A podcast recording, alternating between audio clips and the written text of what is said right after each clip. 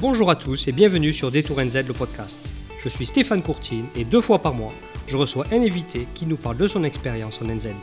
Nous aborderons des sujets comme le tourisme, la culture néo-zélandaise, mais aussi le travail, l'immigration, l'art culinaire et plein d'autres sujets liés à la Nouvelle-Zélande. Bonjour à tous et bienvenue sur un nouveau podcast aujourd'hui. Je reçois Elsa, qui est la responsable de Friends, qui est une organisation qui aide les écoles publiques en Nouvelle-Zélande à ouvrir et gérer un programme bilingue français et anglais. C'est bien ça, Elsa? Oui. OK. Euh, donc, avant de discuter en détail de Friends et du système éducatif de néo-zélandais, j'aimerais bien qu'on parle un petit peu de ton périple avant Friends. Euh, J'ai vu euh, rapidement sur ta bio sur, sur le site, en fait, que tu es né en France, que ton papa est kiwi et ta maman française. C'est bien ça aussi? Oui, oui c'est bien ça. Je suis euh, née en France, j'ai grandi en France, mais avec un papa kiwi. Donc, euh, moi, je suis venue en Nouvelle-Zélande euh, plusieurs fois quand j'étais petite, en fait, pour des vacances. D'accord, ok. Et, et, ta, perception de Nouvelle-Zélande, donc quand, quand avant que tu viennes ici t'installer, quelle, quelle, quelle, image tu avais du pays? Bon, tu es venu plusieurs fois en vacances, tu dis. C'était une image, c'était, c'était quelle image que tu avais en fait? Euh, bah, pour moi, en fait, je l'ai beaucoup associé à des vacances absolument magiques. Euh, parce que du coup, comme on, avait, on a de la famille en Nouvelle-Zélande, quand on venait en vacances, déjà, on venait quand c'était l'été en Nouvelle-Zélande. Euh, et j'ai deux tantes ici qui ont toujours rendu nos vacances assez magiques. Elles nous organisaient des pique-niques à la plage. avec coucher du soleil et enfin c'était vraiment des endroits sublimes, surtout qu'on a on passait un peu de temps du côté de Nelson, dans l'île du Sud. D'accord. Donc en été, c'est quand même magnifique.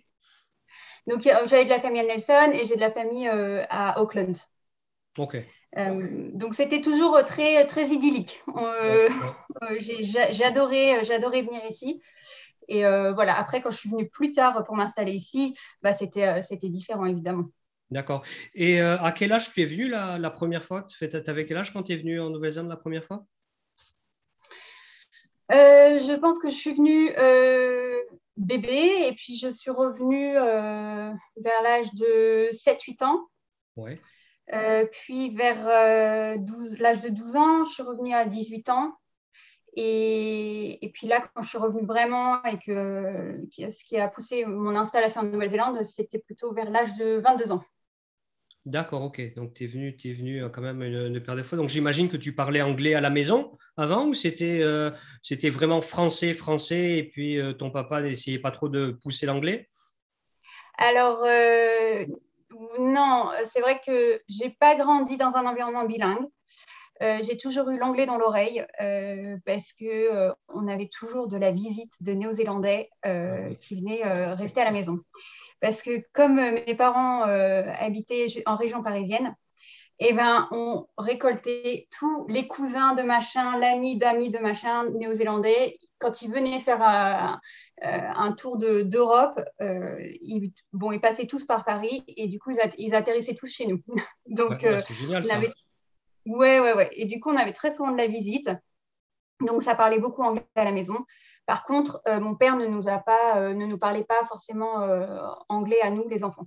Ouais, donc, on l'a toujours très bien compris, mais je dois dire quand même que quand je suis venue m'installer ici, c'était autre chose, hein, tout d'un coup, de, de, de, de voir euh, travailler en anglais, euh, ça par contre, j'avais euh, trouvé ça assez challengeant. Ouais, mais c'est vrai que les, les papas peut-être ont un petit peu moins le, ont, moins le, la façon de parler en, dans leur langue maternelle peut-être avec leurs enfants parce que déjà ils travaillent peut-être un petit peu plus, ils restent à la maison moins souvent.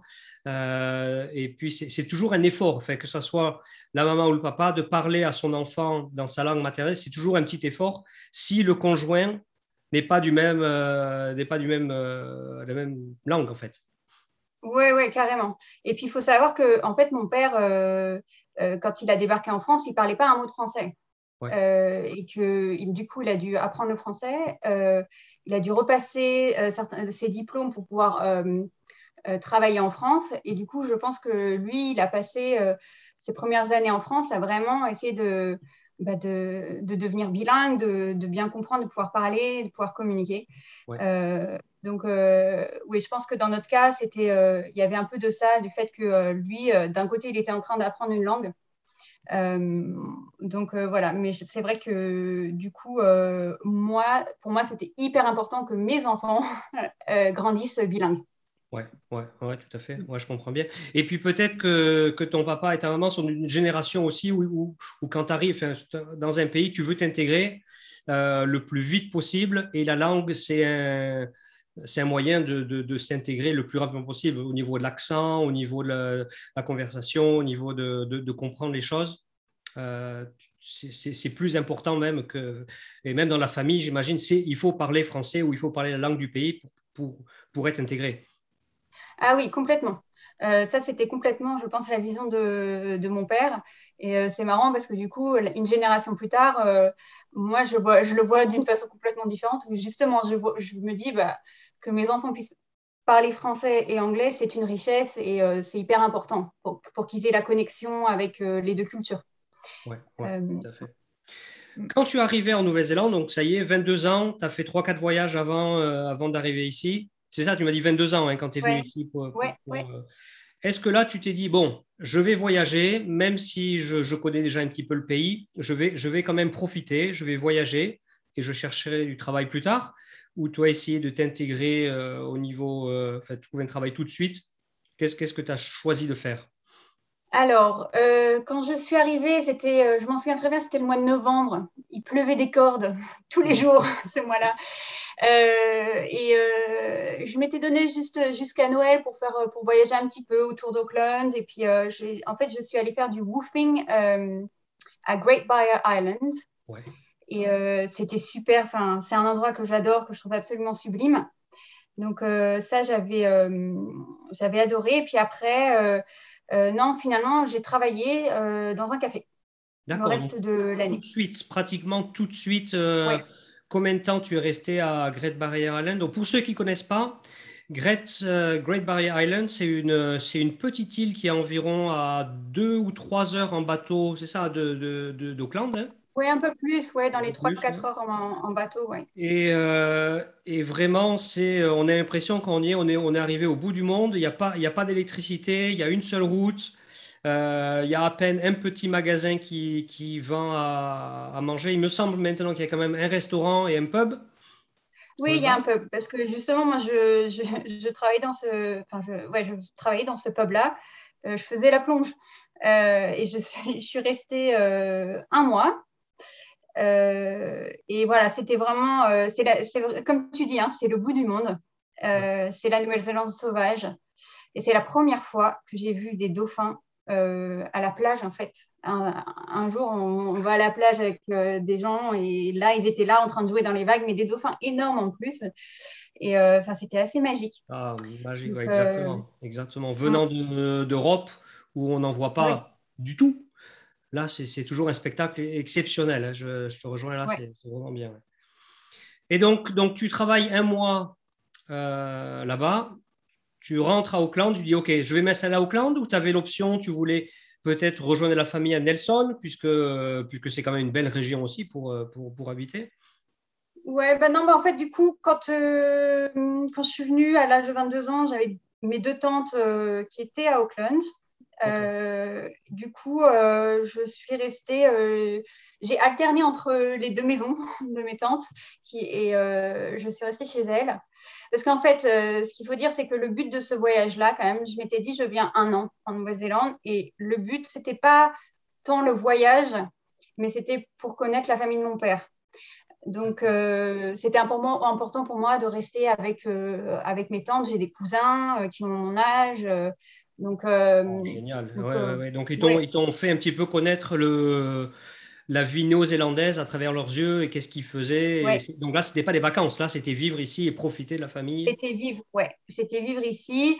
Et euh, voilà, mon cousin, euh, un de mes cousins à cette époque euh, travaillait dans un café où il était sous-chef.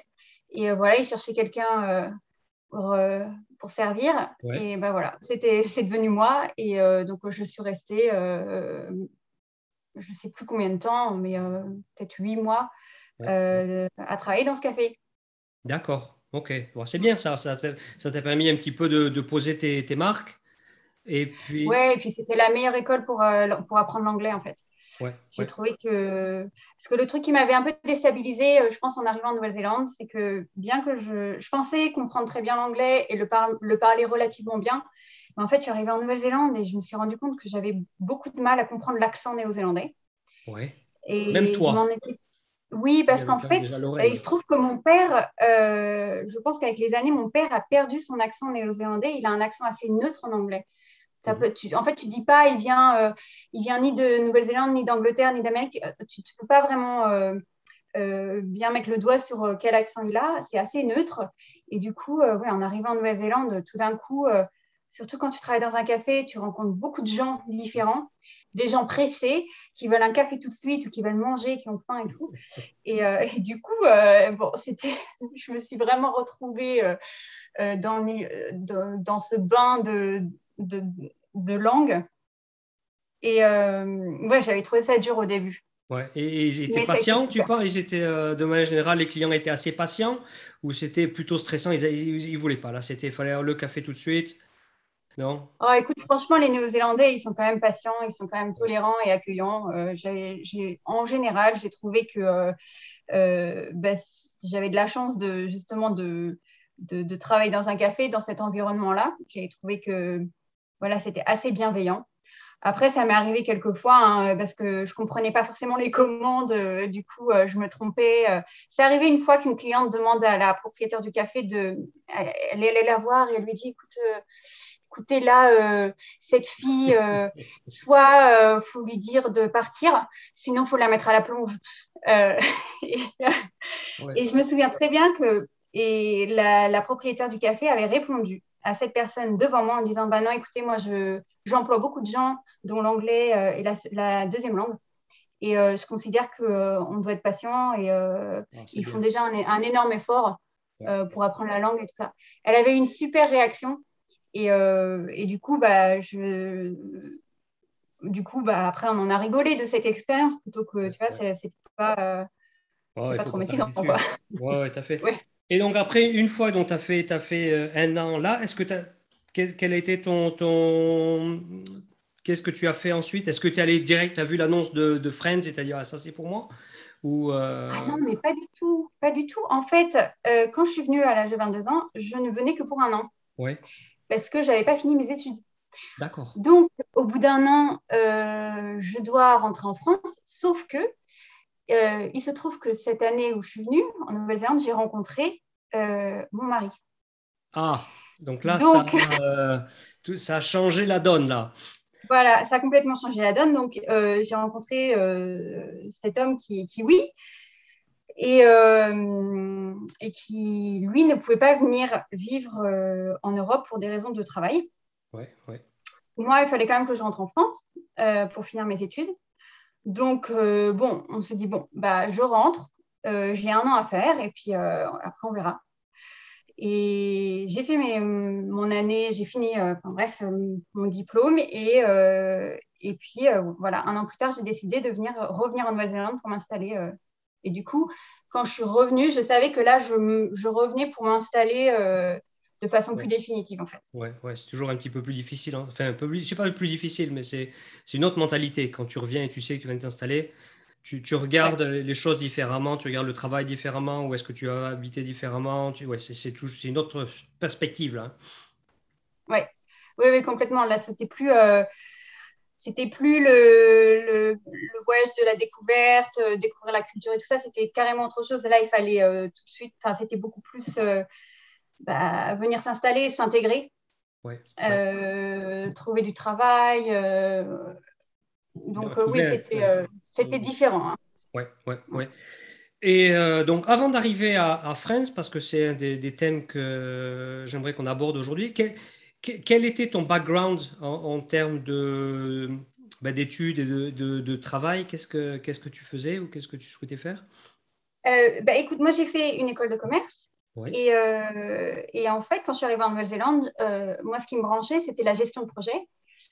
Et j'ai trouvé du travail rapidement dans les télécommunications Et du coup, j'ai travaillé pendant des années chez Spark, Vodafone et Chorus. D'accord. et donc, en faisant principalement de la gestion de projet pendant des années. et puis, j'ai fini par arrêter de travailler pendant deux ans euh, pour passer un peu plus de temps avec mes deux filles qui étaient euh, assez jeunes. Euh, et puis après, bon, mes filles ont. L'une d'elles a commencé l'école primaire. et justement, une de mes filles est entrée dans une des unités bilingues. et du coup, c'est à ce moment-là que j'ai noué des contacts avec la communauté francophone parce ah, que... parce qu'avant, avant, tu n'étais pas très en contact avec la communauté. Pas du tout. Je connaissais personne de la communauté francophone. Parce que ce qui s'est passé, comme je suis venue m'installer euh, en Nouvelle-Zélande et je savais que c'était de façon définitive un peu, euh, je ne voulais pas euh, me faire des amis qui allaient partir.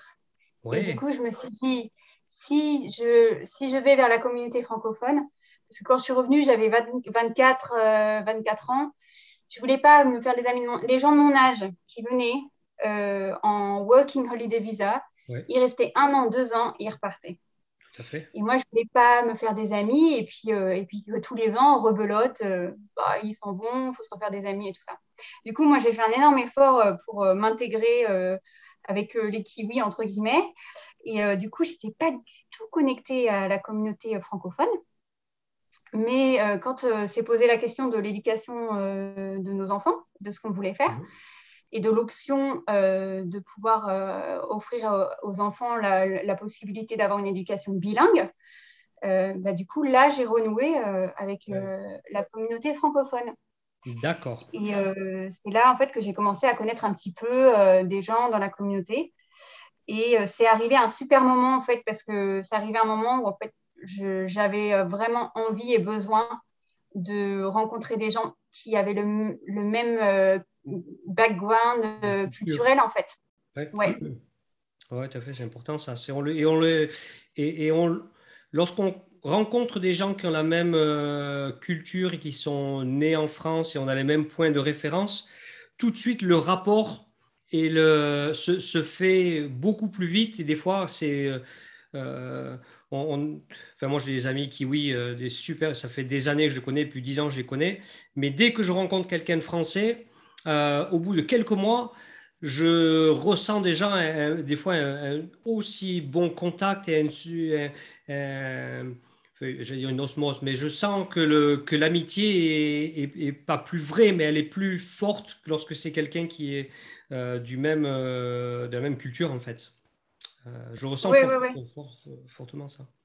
Ouais, bah, je suis tout à fait d'accord avec toi. Et je pense que quand tu l'as pas eu en fait pendant plusieurs années, euh, c'est là que tu te rends compte en fait de la valeur euh, de voilà d'avoir ces connexions là avec des gens qui viennent du même pays, de la même culture, qui ont les mêmes références entre guillemets. Il y a tellement de choses que tu n'as pas besoin d'expliquer en fait. Mmh, mmh, tu n'as pas besoin d'expliquer ta culture en fait tout simplement. Donc donc c'est non c'est ça, c'est, ça a été un grand changement. Ouais. Et donc, on arrive tout, tout, tout doucement à, ta position actuelle, qui est donc euh, qui tu gères, enfin, où tu es, euh, tu es manager de, de Friends. Donc, tu, tu, gères. Est-ce que c'est plus qu'un projet, ça, quand même, on va dire. Est-ce que tu peux me, est-ce que nous expliquer un peu déjà ce qu'est Friends? Oui. Alors, euh, Friends, c'est une association de parents qui a été créée en 1994 pour euh, le soutien des, unités bilingues français-anglais euh, qui existent en Nouvelle-Zélande. En fait, ce qu'il faut savoir, c'est qu'en Nouvelle-Zélande, il n'y a pas d'école française. Il n'y a pas le lycée français comme tu peux trouver en Australie, par exemple. Il y a des unités bilingues qui sont toutes intégrées à des écoles publiques néo-zélandaises. La première unité, donc, elle a été créée il y a 27 ans à Auckland, à Richmond Road School. Oui. Et depuis, euh, il y en a plusieurs autres qui ont été créées. Donc aujourd'hui, il y a euh, trois unités bilingues à Auckland, une à Wellington et une à Christchurch. Et il y a un total de euh, environ 220 élèves sur toute la Nouvelle-Zélande qui sont dans ces, dans ces programmes bilingues que Friends a créé et soutient. voilà, on apporte un soutien qui est financier et également un soutien non financier, c'est-à-dire que l'association repose beaucoup sur les volontaires qui sont les parents. Oui, tout à fait, ça marche beaucoup comme ça. Mais là, tu as, répondu à la moitié des questions que j'avais. Donc, euh, euh, est-ce que, bon, comment vous recrutez les écoles? Est-ce que est-ce que c'est vous qui êtes proactif et qui allez voir les écoles en disant ouais, ça serait bien euh, peut-être dans ce, cette région-là, il n'y a pas de programme Friends ou il n'y a pas de problème bilingue, on aimerait en émettre un? Ou c'est les écoles qui viennent vers vous en disant voilà, j'ai quatre ou cinq petit euh, kiwi francophone, euh, on aimerait installer un point bilingue. Comment ça fonctionne en fait? Alors, c'est non, ce ne sont pas les écoles qui viennent parce que ces programmes-là, ils sont compliqués à monter. c'est beaucoup de paperasse. ce sont en général, ça va venir en premier d'une demande. Ça, la, communauté francophone, en fait, elle a, elle a beaucoup grandi euh, ces 20 dernières années, disons. Et ça va un peu dépendre de où sont, où sont les gens et où est la demande. Donc, il va y avoir euh, l'unité euh, en école primaire la plus récente qu'on a ouverte, c'était à Wellington. Donc, voilà, les Wellington, par exemple, il y a toutes les ambassades et il y, a, une communauté française assez importante. Euh, du coup, euh, une fois qu'on sait que dans un endroit, dans une ville en particulier, il y a une demande et que, en fait, on va pouvoir remplir une classe. Parce que le plus important, on peut pas, euh, pour pouvoir être intégré dans une école publique, il faut pouvoir avoir une classe plus ou moins complète en, environ 2-3 ans. Il faut pouvoir remplir une classe. D'accord, c'est combien, c'est-à-dire combien d'élèves minimum? Alors, ça varie. En fait, comme euh, ce sont des classes multiniveaux, euh, ça dépend vraiment, mais disons entre 22 et 25 élèves. c'est quand même beaucoup. Oui, donc c'est beaucoup. Donc, euh, même si on peut avoir, il y a une petite communauté francophone, je ne sais pas, dans une petite ville, en fait, remplir une classe de 25 élèves et avoir toujours au moins 25 élèves d'une année sur l'autre, c'est pas si simple que ça. donc, c'est pour ça que, bon, par exemple, à Auckland, c'est là où il y a la majorité en fait, des élèves c'est parce que la communauté francophone est beaucoup plus grande, en fait. Mais euh, voilà, donc une fois qu'on sait qu'on a une demande, après, ça va être euh, un groupe de parents qui se portent volontaires et qui va euh, faire toutes les démarches, y compris trouver une école qui voudrait bien accueillir cette unité bilingue. D'accord. Et donc ça, c'est une grosse étape, trouver une école qui peut accueillir, parce que, un, il faut une école qui ait la capacité physique, en fait, d'accueillir un programme bilingue qui éventuellement va grandir dans le temps. Euh, donc euh, oui, on commence avec une classe, mais idéalement, on a besoin de trouver une école dans laquelle on puisse avoir sur le long terme au moins deux classes pour que ça puisse grandir. Donc il y, a aussi un enjeu financier pour eux. Enfin, J'imagine qu'il faut qu'ils investissent. Alors non, ils n'investissent pas. L'école n'investissent pas en fait dedans. Ce, ce qui se passe, c'est que euh, voilà, on, trouve une école. On se met d'accord avec une école qui va dire OK, je veux bien euh, d'un programme bilingue francophone. Euh, nous, après ça, du coup, il y a toute y a, y a de la paperasse à faire avec l'école et le ministère de l'Éducation pour mettre en place un programme spécial. Ouais. L'éducation néo-zélandais. Hein. Le ministère, oui, le ministère de l'Éducation néo-zélandais. une fois que tout est, toute la paperasse a été faite, ça, ça, prend des mois, hein. euh, ben, il faut trouver un prof. Euh, pour pouvoir enseigner euh, en Nouvelle-Zélande, il faut être registered en Nouvelle-Zélande. Donc, on ne peut pas juste faire venir quelqu'un d'un pays francophone et lui dire bah, venez, on vous fait un contrat, vous pouvez venir travailler. Ça ne marche pas comme ça. Il faut que la personne, avec son diplôme de, d'où qu'il vient, euh, puis, euh, vient en, quand la personne vient en Nouvelle-Zélande ou si elle est déjà en Nouvelle-Zélande, il faut passer des équivalences et, euh, et, avoir une équivalence de diplôme néo-zélandais. Oui, parce que ça va être assez rare de trouver déjà des professeurs néo-zélandais qui parlent couramment le français. Ça ne va pas être très courant, ça. Hein. Non, alors ça, c'est non, c'est très rare. Ça va plutôt être des Français qui sont en Nouvelle-Zélande depuis longtemps, qui par exemple euh, soit étaient profs en France et décident qu'ils veulent continuer à, enseigner en Nouvelle-Zélande et dans ce cas-là, ils repassent leurs équivalences, ou des gens qui font des changements de carrière en fait, des francophones qui changent de carrière, qui repassent et qui passent un diplôme pour être enseignants. Mm. Donc, euh, donc voilà, donc ça, c'est euh, trouver le prof. Trouver le professeur et puis après, il faut trouver les élèves. Euh, et, après, le rôle aussi de l'association, c'est de, bah, de financer toute la partie bilingue en fait, du programme. Parce qu'en fait, ce qui se passe, c'est que si tu peux avoir, si tu mets en, place un programme bilingue, tu as trouvé ton prof. Bon, tu commences la première année, tu n'as pas forcément une classe complète. Donc, le ministère de l'Éducation va payer euh, l'enseignant au prorata du nombre d'élèves dans la classe. Ah. Mais ton enseignant, il travaille à temps plein. Autant d'heures, il fait autant d'heures, si ce n'est plus. Voilà. Voilà. Donc, nous, on, est là aussi pour pouvoir euh, euh, apporter un soutien euh, et compléter, on, on, va payer une partie du salaire de l'enseignant, par exemple, jusqu'à ce que la classe soit pleine et que du coup, son salaire soit entièrement couvert par le ministère de l'Éducation. Donc, ça, c'est une chose. Et l'autre chose, c'est que le ministère de l'Éducation ne finance pas les ressources en français. Donc euh, là, c'est là, en fait, ça, c'est un, vrai, un, des rôles les plus importants de Friends, c'est de pouvoir fournir euh, toutes ces unités avec toutes les ressources dont elles ont besoin pour pouvoir euh, faire leur programme, avoir un programme bilingue tout simplement.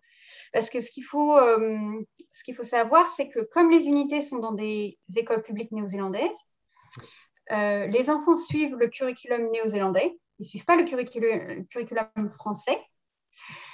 Et ils, donc, ils suivent ce curriculum néo-zélandais dans les deux langues. Donc, 60% du temps, ils vont le suivre en français et les 40%, 40 restants en anglais. Mais pour pouvoir faire ces 60% de l'enseignement euh, en français, eh ben, il faut des ressources, en fait. Oui, tout à fait. Et, donc, euh, est-ce que c'est des ressources que vous prenez du système scolaire français euh, puisqu'il y a déjà toutes les ressources, j'imagine, il y a déjà toutes les, tous des, enfin, je veux dire, c'est des programmes français aussi, mais ce ne sont pas les mêmes que les programmes néo-zélandais. Mais est-ce que vous devez, dans ce cas-là, faire traduire les programmes néo-zélandais en français pour, que les élèves les utilisent? Ou comment ça se passe en fait? Alors, c'est euh, pas très simple. Euh, pour ce qui est de la lecture, par exemple, euh, on utilise des ressources qui viennent du Canada parce que le Canada, ils font beaucoup euh, ah l'éducation bilingue français-anglais. Donc, euh, par exemple, euh, les enfants, dans l'apprentissage de la lecture et, de l'écriture en français, ils vont suivre et on va utiliser des ressources canadiennes. ensuite, les enseignants vont commander. En fait, on, utilise des fournisseurs de différents endroits euh, et les, profs peuvent choisir en fait les ressources dont ils ont besoin. Euh, par exemple, ils vont euh, acheter des livres de bibliothèque. Donc ça, bah, ils choisissent ce qu'ils veulent en fait. ça dépend de l'âge des enfants, de ce que les enfants aiment lire. Donc voilà, ils choisissent les BD, les romans, tout ce qu'ils veulent. Après, il va y avoir des... ils ont besoin de ressources d'enseignement. Donc là, c'est à eux de, de faire des recherches et de choisir ce qui leur convient, mais qui va également pouvoir euh, se traduire. Euh, comment dire Ils doivent choisir des ressources d'enseignement en français, mais qui vont pouvoir être utilisées euh, en suivant le curriculum néo-zélandais. Donc, on doit les, ils doivent adapter ces ressources-là pour que ça matche le curriculum néo-zélandais. Est-ce que le, est-ce qu'ensuite l'éducation néo-zélandaise euh, a un regard là-dessus? Est-ce qu'ils est proposent des... Est-ce qu'ils conseillent Est-ce qu'ils ont un droit de veto? Est-ce que... Euh, ou ils sont assez souples et disent au final, bon, ben, euh, ça, devrait être bon. Bah, Écoute, les, enseignants des unités bilingues doivent suivre le curriculum néo-zélandais et doivent employer des méthodes qui sont les directives du ministère de l'Éducation. Donc, par exemple, les enfants en école primaire, euh, ils mettent beaucoup l'accent sur euh, la créativité et également le cheminement de pensée. En fait, comment tu arrives au résultat, comment tu arrives à ta réponse. Pas, pas la, la, bonne réponse, c'est pas le plus important, c'est comment tu es arrivé à ce résultat, comment tu, comment tu as réfléchi pour, euh, pour, trouver, euh, pour trouver la réponse que tu, que, tu donnes, par exemple. Donc, euh, ce sont des méthodes, en fait, qui sont assez différentes, je pense, du système français, par exemple. Alors, je ne sais pas pour les autres pays francophones, je ne sais pas comment ils font. mais oui, ce sont surtout dans les méthodes. Oui.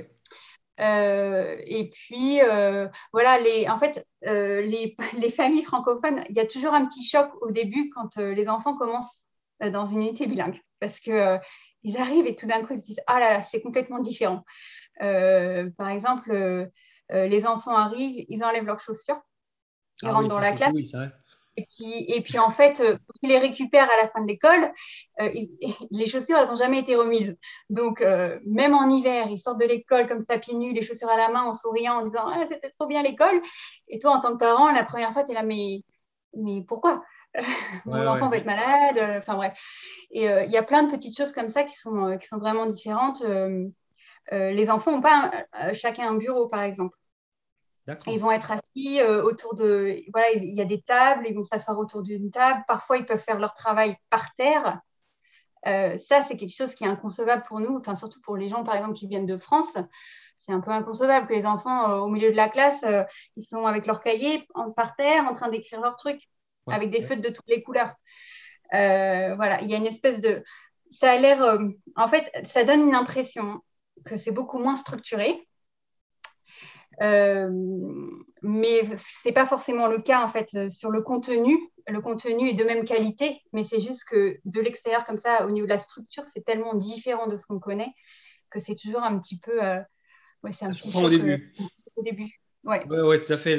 Quand je suis arrivé au début et je voyais tous ces, ces jeunes gens et tous ces petits enfants qui sortaient pieds nus partout, je me suis dit, mais c'est incroyable ça. C'est, c'est, ouais, c'était surprenant, même en hiver. Et quand ma fille maintenant va à l'école et je retrouve chercher, je cherche les chaussures, les chaussettes partout. Euh, je dis à chaque bon, demain tu mets les chaussettes, tu mets les chaussures et tu les quittes pas. Hein. C'est un peu français ça, hein, mais euh, bon. Ah bah oui. oui, les chaussures c'est vraiment euh, c'est très drôle parce que moi le nombre de fois où j'ai dit à mes filles en fait je vais plus vous donner des chaussettes euh, parce qu'en fait, ce qui se passe, c'est qu'elles enlèvent les chaussures, elles ne remettent plus jamais leurs chaussures de la journée, et puis je retrouve les chaussettes noires de, dégueulasses, des trous dans les chaussettes. J'ai bon, euh, voilà, on va pas, je ne vais pas m'embêter euh, à, vous, à vous, vous amener à l'école avec des chaussettes et des chaussures si c'est pour que vous reveniez et que tout soit détruit. À, quel âge, à partir de quel âge les, enfants peuvent joindre ce, programme? Est-ce qu'il y, a un, y a un âge euh, Est-ce qu'il y a, une autre âge ou... Oui, 5 ans.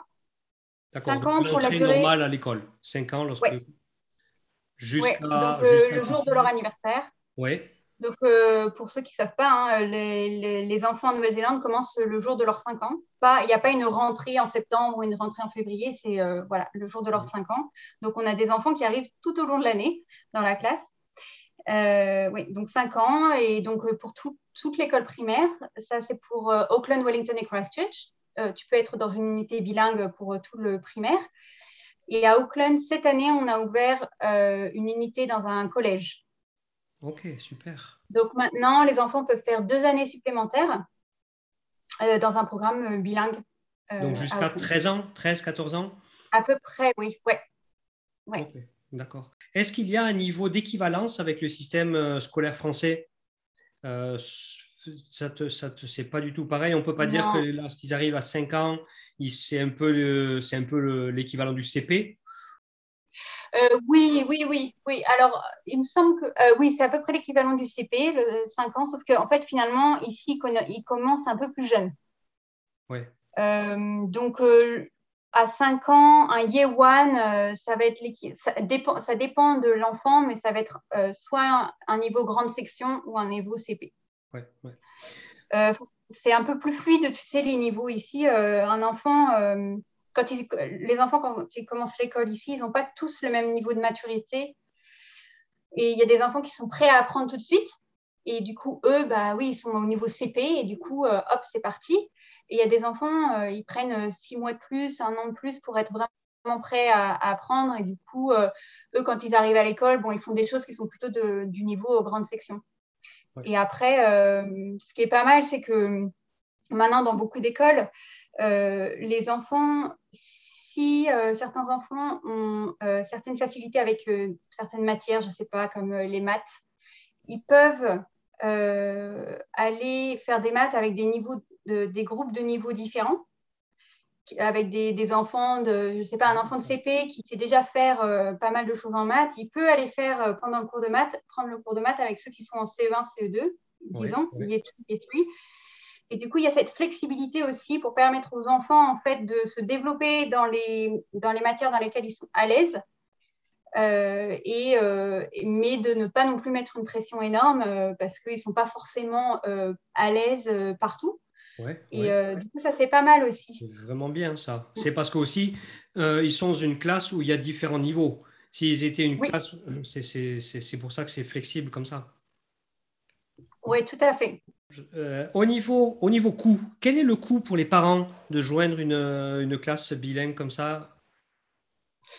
Alors, euh, on demande une donation de 500 dollars par an par enfant. C'est très raisonnable. C'est très raisonnable. Euh, en fait, la raison pour laquelle Friends est une association, que les unités ont été euh, créées dans des écoles publiques, c'était vraiment pour que l'éducation bilingue euh, soit accessible à tous. Et quand je dis accessible à tous, ce n'est pas juste d'un point de vue euh, financier. Donc, c'est vrai que bon, 500 dollars, c'est vraiment pas cher pour, pour un, enseignement de grande qualité. Dans les deux langues, les enfants en ressortent quand même bilingues, ils savent écrire, dans, écrire lire dans les deux langues, réfléchir dans les deux langues et tout. Euh, mais c'est aussi d'avoir ces programmes qu'ils soient accessibles euh, à, tous et, et pas c'est pas juste pour les, euh, les, francophones en fait. Il faut que ça puisse être accessible à d'autres familles qui voudraient que leurs enfants aient accès à une éducation bilingue en fait. D'accord. Et là, ça, donc là, ça me, je, me pose une petite question. Est-ce qu'il faut avoir un niveau de français requis pour, pour pouvoir joindre ces classes ou alors euh, n'importe qui peut joindre? Non, alors il faut quand même un minimum de français. Ce qu'on demande, c'est que l'enfant, il faut que l'enfant comprenne le français. Parce que ce qui se passe, c'est que euh, l'enseignant ne leur apprend pas le français, il va leur apprendre en français. Et ça, c'est une grande différence. Et parfois, les parents ne savent pas ça. Euh, en fait, ils, ils doivent déjà comprendre le français. c'est hyper important qu'ils puissent comprendre ce que la maîtresse ou le maître leur dit et leur demande de faire. Euh, après, le parler français, c'est toujours un peu, un, peu, un peu différent. Tous nos enfants font des fautes en français. Euh, la plupart ont un accent kiwi en, français, c'est assez drôle. Euh, et donc voilà, il n'y a pas non plus un. C'est pas une obligation. Euh, on ne recherche pas des, enfants qui sont complètement bilingues parce que ce n'est pas réaliste. Et euh, c'est pas du tout, en plus, euh, la communauté francophone n'est pas. Ça reflète pas la communauté, la communauté de parents que l'on a, en fait. la plupart des enfants des unités bilingues sont de familles franco-kiwi. Mmh, un parent francophone, un parent kiwi. Mmh. Donc, il y a de l'anglais à la maison. Il n'y a pas que du français à la maison. Donc déjà, euh, c'est des enfants qui euh, ils ne baignent pas dans un environnement francophone. Euh, voilà. Mais après, on a également des familles où les deux parents sont kiwis, mais ils ont, ils ont une au française à la maison qui a parlé exclusivement en français avec les enfants. Ils ont fait les cours de français. Et voilà, et les enfants, bah, ils s'en sortent très bien, ils sont dans ces programmes-là. Euh, et, ça, c'est aussi un truc qui est super sur ces programmes, c'est que c'est inclusif. C'est n'est pas juste pour euh, les familles euh, qui viennent de, qui vont arriver par exemple de France ou du Québec. C'est pas juste pour ces familles-là, c'est vraiment pour, pour tout le monde. Et d'ailleurs, on a fait une, comment on appelle ça? On a fait une enquête récemment auprès des, des membres de Friends. Et on a demandé en fait aux familles euh, combien de temps vous pensez être en Nouvelle-Zélande Et en fait, on s'est rendu compte qu'à peu près 90% des familles des, qui sont dans les unités bilingues sont des familles qui sont en Nouvelle-Zélande pour le long terme. Ah, ça, c'est bien pour l'école. Pour c'est bien pour l'école et c'est super pour les enfants. Parce que ça veut dire que les amis qui sont en train de se faire à l'école, eh ben, ils vont les garder. Sont pas, leurs amis ne vont pas repartir euh, dans un autre pays euh, dans deux ans, dans trois ans. On a énormément de familles qui sont là en fait de façon permanente. Et aussi, euh, est-ce qu'il y a toujours de la place pour les, pour les élèves ou il y a une liste d'attente? Comment ça, ça dépend des écoles, j'imagine? Oui, ça dépend des écoles. Alors, Christchurch et Wellington, les unités sont en train de grandir. Euh, donc, euh, ils vont, ces deux unités-là vont bientôt passer à deux classes, et euh, ce qui est super. du coup, il y a de la place. on veut pouvoir accueillir le plus d'enfants possible, en fait. Et à Auckland, c'est un peu plus. Alors, à Auckland, on a une grande demande et pas assez de place. Malheureusement, il y a toujours beaucoup de demandes pour Auckland et pas, pas suffisamment de place. Euh, alors là aussi, ça dépend un peu des écoles. Au niveau collège, l'unité qu'on a ouverte cette année, par exemple, alors là, l'unité n'est pas pleine parce que du coup, on, vient d'ouvrir. Donc oui, il y a la place. Euh, pour, euh, il y a la place pour accueillir plus d'élèves. Et sinon, dans les deux autres écoles d'Auckland, en ce moment, il n'y a pas de place. Mais il faut, on fait, pardon, on fait des dossiers d'inscription tous les ans. Euh, parce que bon, tous les ans, du coup, il y a des enfants qui partent, hein, ils ont fini leur euh, l'école, donc il y a des places qui se libèrent. Et du coup, euh, tous les ans, on fait des entretiens. Alors quand je dis entretien, voilà, la plupart des enfants qui viennent ont 4 ans, donc on n'est pas non plus sur des choses très formelles. Hein. Euh, c'est plutôt, euh, voilà, on va lire un livre avec l'enfant, on va faire, on va jouer, euh, et juste pour essayer de voir si l'enfant comprend le français. Et voilà, on les met à l'aise. C'est pas du tout un truc formel, mais bon, c'est pour s'assurer que bon, l'enfant va comprendre, enfin, que l'enfant comprend bien le français et qu'il va pouvoir suivre. Et euh, donc voilà, donc on fait ces petits entretiens entre guillemets euh, tous les ans et euh, du coup les gens qui les familles qui n'ont pas obtenu de place peuvent choisir d'être sur la liste d'attente. Et quand une place se libère, voilà, les gens sur la liste d'attente, on leur offre une place. Enfin, c'est plutôt les écoles hein, qui s'occupent de ça, qui offrent des places. Et, et voilà, parce que bon, tous les ans, il va y avoir deux, trois familles qui vont partir en fait en milieu d'année. Ça, c'est, euh, ça, arrive. Euh, ouais.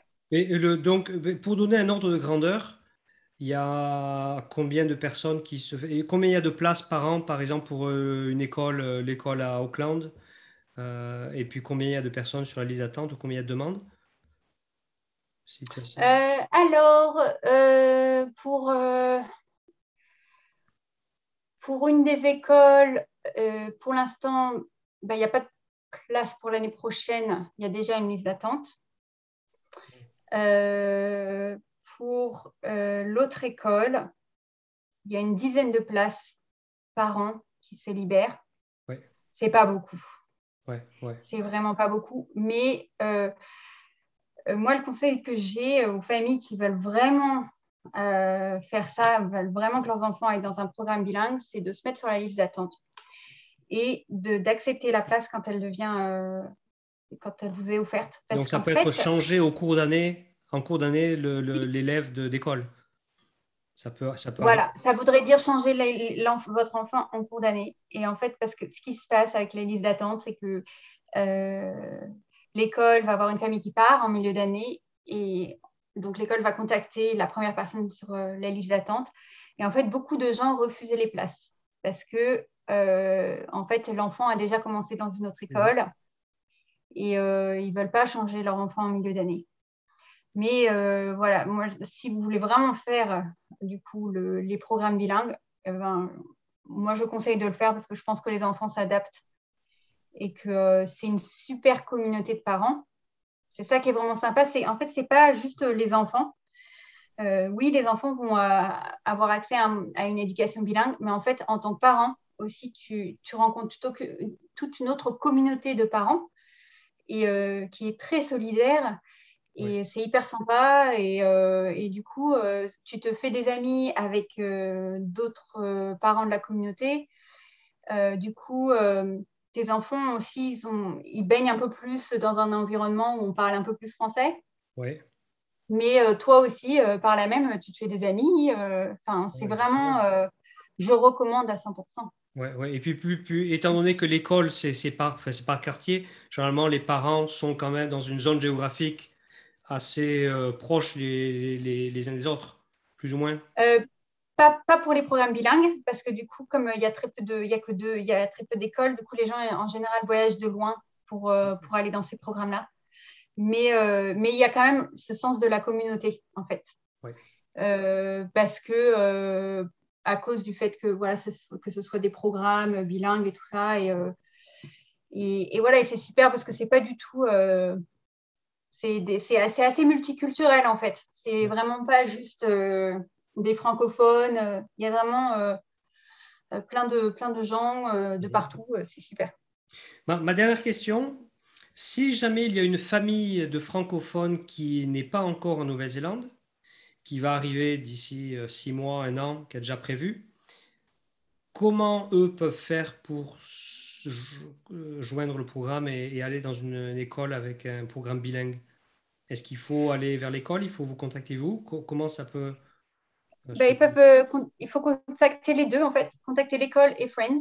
Euh, il faut, faire, faut remplir un dossier d'inscription. S'ils ne sont pas encore en Nouvelle-Zélande, on peut les rencontrer sur Skype, Zoom avec les enfants. Donc ça, c'est pas un problème, on le fait tous les ans. après, ce qui se passe avec les écoles, c'est que euh, l'école ne peut pas offrir une place à une famille qui, pas, qui ne peut pas prendre la place au moment où on lui offre, en fait. Donc, euh, pour une famille, euh, il faut qu'ils sachent déjà quand même quand est-ce qu'ils vont arriver. et voilà, mais sinon, c'est oui, c'est tout à fait possible. On peut s'inscrire, on, peut tout faire en ligne, entre guillemets. Et puis, voilà, c'est juste qu'il faut qu'ils soient dans le pays au moment où on leur offre une place. Ok, ok. Non, mais super, super. Ben, merci beaucoup, Elsa, pour euh, avoir discuté de, déjà de, de toi et, et ensuite de, de, Friends. C'était vraiment intéressant. Est-ce que tu as un message à faire passer, quelque chose d'autre à faire passer, ou je crois qu'on a, on a bien quand même euh, euh, on a bien parlé du sujet, mais... Non, c'est bon. merci, merci Stéphane. Ben, merci beaucoup. Passe un bon week-end et puis euh, je suis sûr qu'on aura l'occasion de se rencontrer à une de ces euh, soirées ou journées euh, françaises NC4 que, que les... il y a beaucoup de gens qui, qui, prévoient ça, qui font ça. Donc merci beaucoup Elsa. Ouais, de rien. Merci pour avoir écouté Détour NZ le podcast. Si vous habitez en Nouvelle-Zélande et souhaitez y participer, envoyez-moi un email à Je vous souhaite à tous une excellente semaine et à très bientôt pour une nouvelle émission.